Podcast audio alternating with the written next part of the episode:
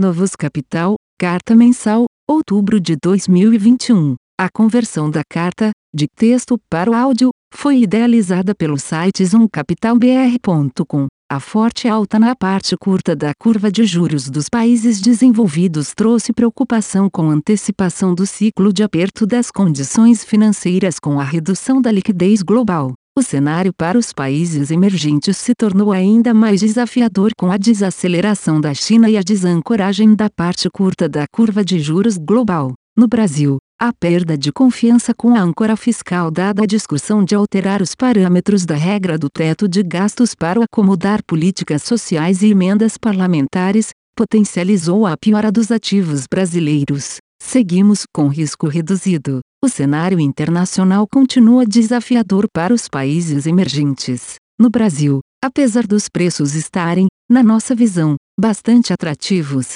falta um trigger de reversão dessa dinâmica negativa. Internacional. As pressões sobre preços seguem vigentes no mundo todo, em especial sobre as commodities energéticas e os produtos afetados pelos gargalos na cadeia de suprimentos. Ao contrário do que se discutiu ao longo do semestre passado, a realidade mundial nunca foi de uma perspectiva de estagflação, com preços mais elevados e produção mais baixa, característico de choques de oferta. A atividade ao longo do terceiro trimestre sofreu devido a uma base de comparação muito elevada por causa do ritmo de crescimento do primeiro semestre. A atividade no início do ano foi beneficiada, 1 pela retirada das restrições à circulação, 2. pela existência de uma política fiscal ainda muito expansionista, e 3. por todo o arsenal de política monetária implementado em 2020. A partir do segundo semestre de 2021, começamos, no entanto, a observar certa estabilização para um mundo mais próximo à normalidade. O terceiro trimestre ainda foi afetado pelo surto da variante Delta e pelos efeitos da retirada dos estímulos na China. Apesar disso, com o pior do ciclo recente de Covid tendo passado, com exceção da China, que voltou a observar um aumento no número de casos e vem tomando medidas para evitar um novo alastramento da doença, os efeitos da reabertura econômica, principalmente na Ásia, vão beneficiar positivamente a atividade. A volta das atividades econômicas nos países asiáticos traz benefícios globais devido à normalização das cadeias produtivas. Como parte da desaceleração da atividade industrial no mundo era derivada desses problemas, esperamos que nos próximos meses voltemos a observar melhora nos indicadores relacionados à produção de manufaturas, ainda mais com a perspectiva existente de recomposição de estoques.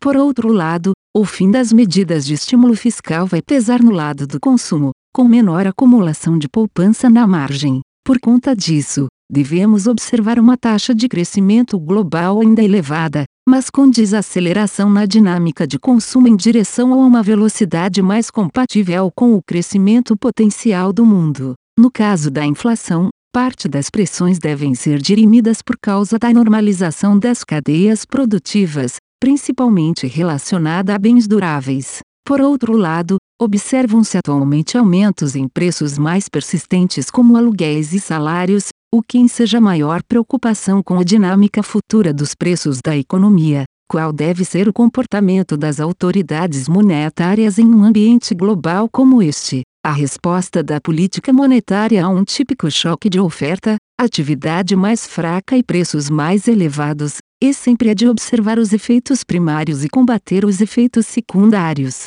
evitando que haja uma deterioração das expectativas derivada desse movimento. Mas como reagir a um choque de oferta em um ambiente de demanda forte? Caso atual, Nesse caso, não há muitas dúvidas de que o movimento é de maior contracionismo da política monetária, com normalização das condições financeiras, fazendo a retirada dos instrumentos disponibilizados a partir de 2020. E esse é o movimento observado nos principais B6 de países desenvolvidos, com destaque para o Canadá e Nova Zelândia. No caso do Banco Central Americano, a redução do programa de compras é o primeiro passo dessa estratégia, com perspectiva de elevação da taxa básica de juros em 2022. Por outro lado, por mais que haja uma perspectiva inflacionária, não há urgência para uma retirada dos estímulos acelerada, dado que ainda existem características de transitoriedade na inflação. Brasil. Nesse ambiente, o Brasil se vê com uma dinâmica idiosincrática mais negativa,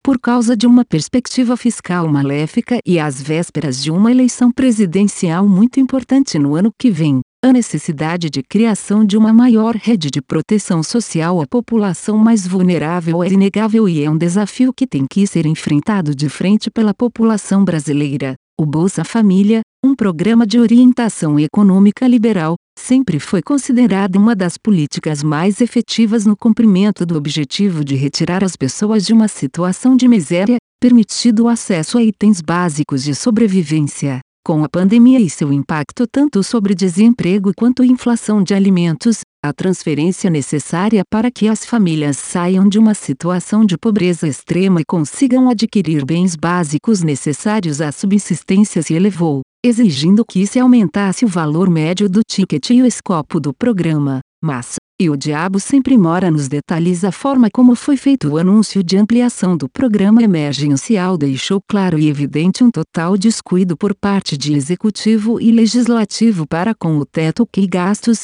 a nossa âncora fiscal, disciplinadora do orçamento, e que permitiu que houvesse maior previsibilidade na dinâmica das despesas públicas futuras e, consequentemente, na trajetória da dívida. E a perda da confiança na âncora fiscal tem muitas implicações para a dinâmica das variáveis macroeconômicas. O primeiro efeito e mais visível é sobre os juros pagos nos títulos de dívida, como maior desconfiança a respeito da nossa capacidade de repagar a dívida futura. Os compradores de títulos públicos irão exigir um prêmio de juros mais elevado para ter em suas mãos esses ativos. Isso eleva a taxa de juro neutra da economia ao deslocar a curva de oferta de poupança. Esse maior prêmio exigido vai gerar uma depreciação cambial devido à saída de recurso, seja de estrangeiros que investiam em ativos domésticos ou de locais que vão buscar diversificação no exterior. A depreciação da moeda doméstica, via inflação importada, gera pressões inflacionárias e leva à necessidade de elevação da taxa básica de juros de curto prazo. Ou seja, o movimento leva a um aumento tanto dos juros de curto prazo quanto dos juros de mais longo prazo. Além disso, há um impacto sobre o crescimento econômico. No curto prazo, a deterioração nas condições financeiras implicará em menos recursos e confiança para investimentos, trazendo o PIB para baixo, especialmente diante do efeito do juro de curto prazo mais elevado. No longo prazo, uma menor taxa de poupança e menor confiança na condução futura da economia vão trazer uma perspectiva mais negativa para o crescimento potencial. Das variáveis que explicam a dinâmica de dívida PIB à frente temos 1. Despesas mais elevadas, implicando em resultados primários mais deficitários. 2. PIB mais baixo, resultando em menor arrecadação e menor deflator. 3 juros e inflação mais elevados, resultando em maior custo da dívida. Logo, a trajetória de dívida que anteriormente tinha uma inflexão em 2023 e terminaria a década abaixo de 80% do PIB, agora não apresenta mais inflexão e terminará a década próxima a 110% do PIB. Num resultado desastroso de condução de política econômica, Renda fixa O book de renda fixa teve um desempenho levemente negativo com posições táticas ao longo do mês. A perspectiva de mudança do arcabouço fiscal, com alteração da regra do teto de gastos, levou o Banco Central a acelerar o ritmo de alta para 150 bps e sinalizar uma taxa terminal mais alta, acentuando a onda de stops na curva de juros local. Estamos sem posições, aguardando o desenrolar da PEC e dos precatórios. Renda fixa internacional O mês de outubro foi de movimentos fortes de abertura na parte curta da curva de juros globais, inflação mais persistente e declarações de diretores de diversos bancos centrais fizeram com que o ciclo de alta fosse antecipado na curva de juros de diversos países. Encerramos nossa posição tomada no juro curto dos chilenos e alongamos a posição tomada e vendemos a parte curta do Canadá. Inglaterra e Europa na virada do mês acreditando que os B6 não vão sancionar essas altas na parte curta moedas zeramos a compra da moeda australiana e da Inglaterra devido à perda de correlação com a perspectiva de retomada mais forte da atividade econômica e sinalização dos bancos centrais por uma política monetária mais restritiva. OBO que terminou um mês estável. Commodities estamos zerados em commodities bolsa pelo quarto mês consecutivo. O mercado de ações brasileiro teve performance negativa, com o Ibovespa recuando menos 6,7% em outubro, e acumulando uma perda de mais de 13% no ano de 2021. No ano, apresenta uma impressionante underperformance frente às bolsas globais, como por exemplo o S&P, Bolsa Americana, que sobe mais de 22,6% em 2021. O ambiente local segue contaminado pela instabilidade política, uma inflação mais persistente, revisões baixistas de atividade, principalmente a sustentabilidade e organização das contas fiscais do país à frente das tentações populistas eleitoreiras para o próximo ano. Seguimos respeitando os parâmetros de risco, com uma carteira de ações reduzida operando mais taticamente os movimentos direcionais, priorizando a liquidez. No portfólio de ações, seguimos alocados nos setores de saúde, tecnologia e ligados à tese de reabertura econômica, focando em empresas que apresentam um longo histórico e forte capacidade de geração de valor.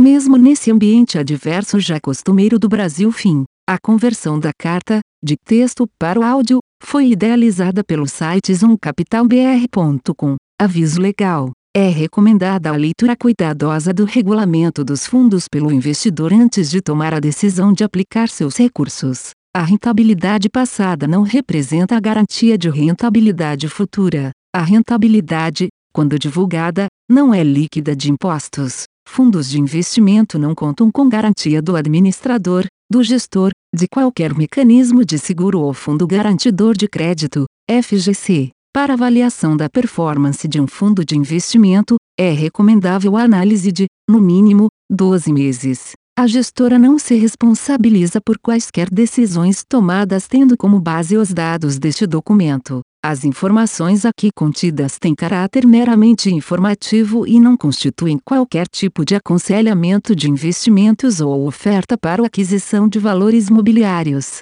Os investimentos em fundos de investimento e demais valores mobiliários apresentam riscos para o investidor. Os fundos de ações com renda variável podem estar expostos a significativa concentração em ativos de poucos emissores, com os riscos daí decorrentes.